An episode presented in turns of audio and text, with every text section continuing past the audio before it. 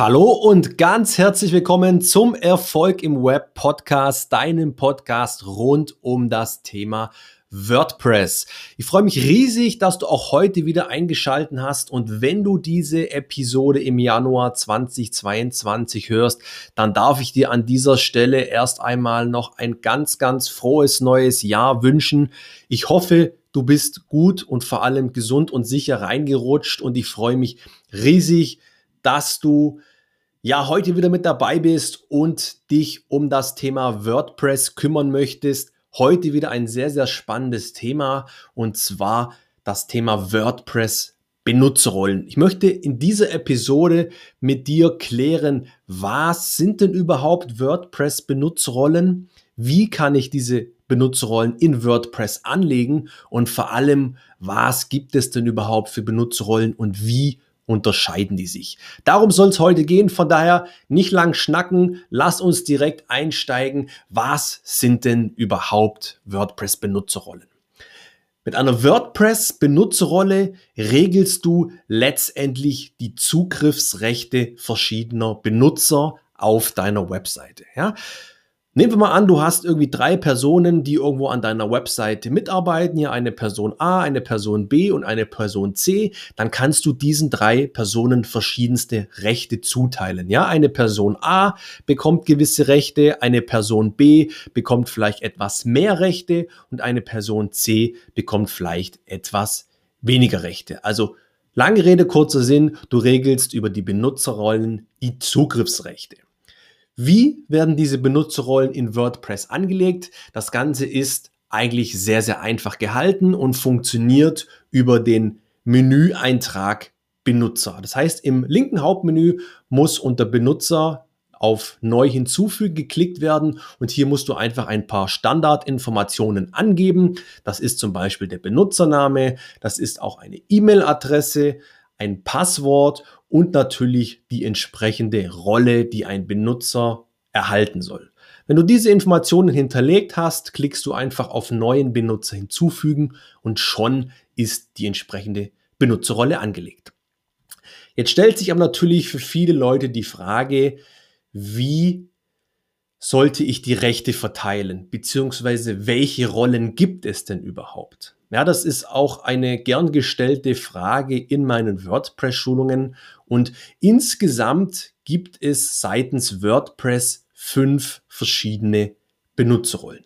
Es gibt den Administrator, es gibt den Redakteur, den Autor, den Mitarbeiter und den sogenannten Abonnenten.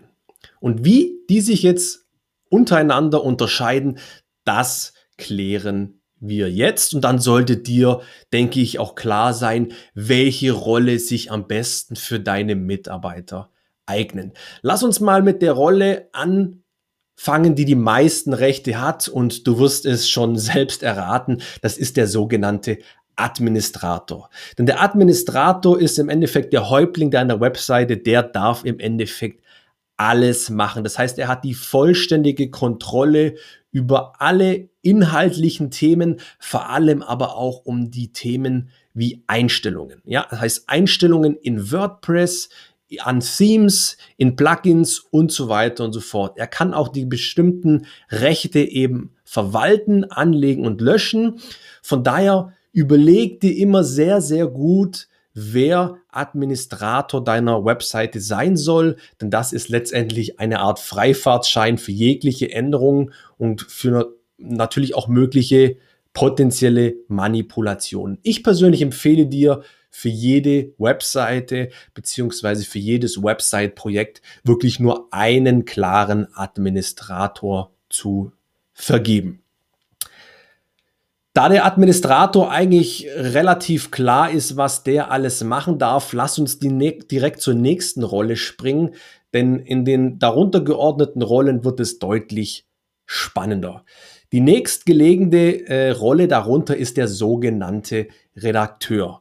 Und grundsätzlich ist immer so, dass sich die anderen Rollen primär, ich sage primär, in Bezug auf die Inhalte unterscheiden. Das heißt, wer darf Inhalte erstellen, bearbeiten und veröffentlichen. Und der Redakteur ist sozusagen der Content-Häuptling, denn der darf im Endeffekt alles, was irgendwo mit Inhalten zu tun hat. Ja, das heißt, der darf Seiten und Beiträge erstellen, bearbeiten und diese veröffentlichen.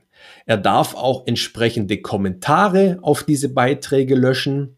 Er darf alle möglichen Arten von Medien hochladen, das heißt Dateien, Bilder, Videos, Audiodateien und so weiter und so fort.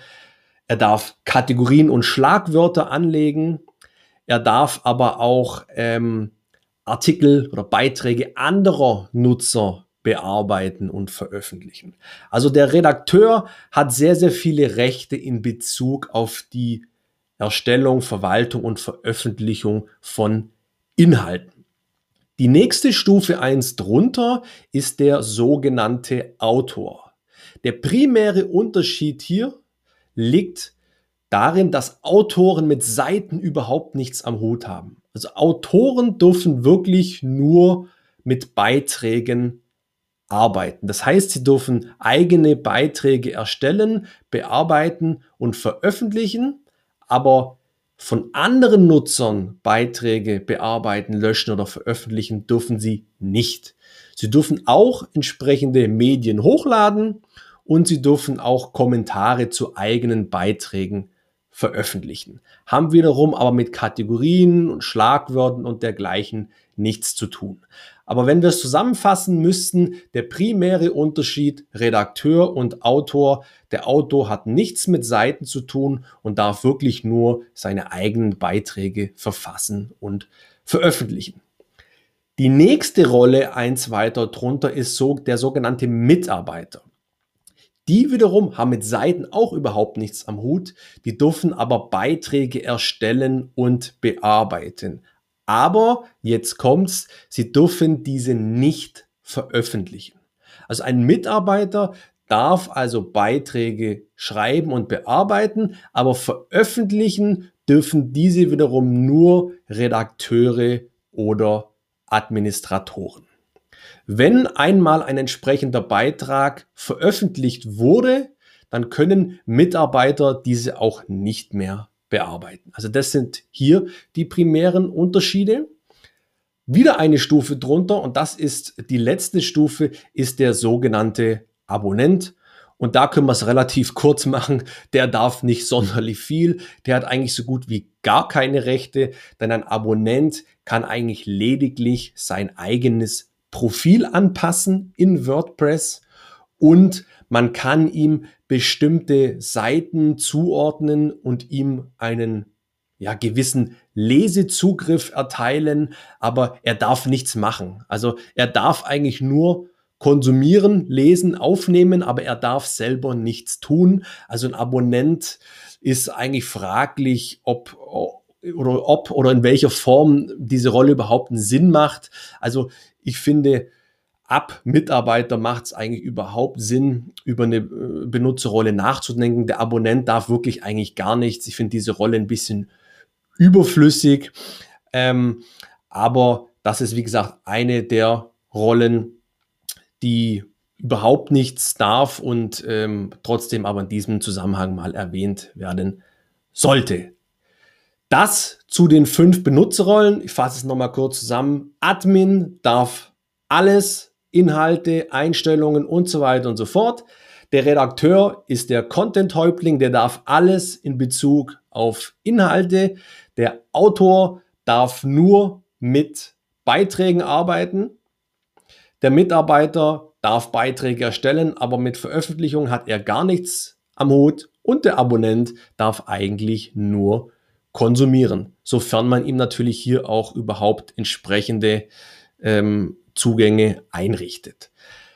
Das zu den entsprechenden Benutzerrollen. Ich hoffe, du konntest dadurch mehr Klarheit gewinnen und kannst jetzt nun besser entscheiden, welche Mitarbeiter du welche Rolle zuordnen kannst oder sollst.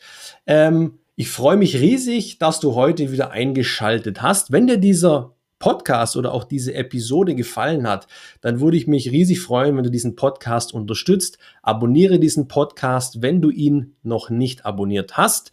Teile gerne diese Episode mit Freunden und Kollegen oder vielleicht hast du ja auch mal selber Lust, an einer meiner WordPress-Schulungen teilzunehmen.